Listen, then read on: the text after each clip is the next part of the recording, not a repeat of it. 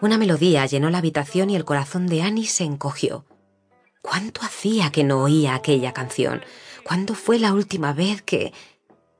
Y la mente de Annie huyó lejos y demasiado rápido como para alcanzar el aparato y colgar. Me encanta esa canción.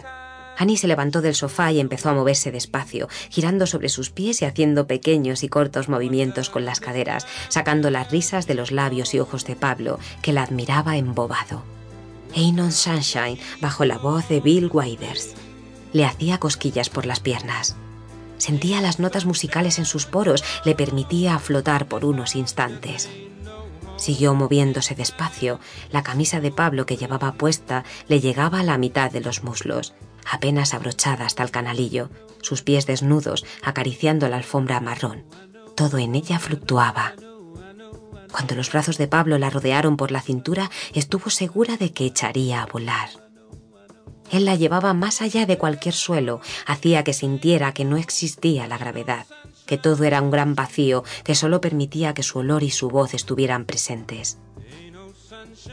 Annie no abrió los ojos y él no podía dejar de mirarla.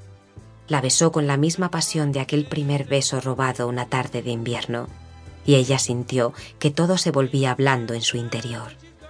Notó que se desmoronaba.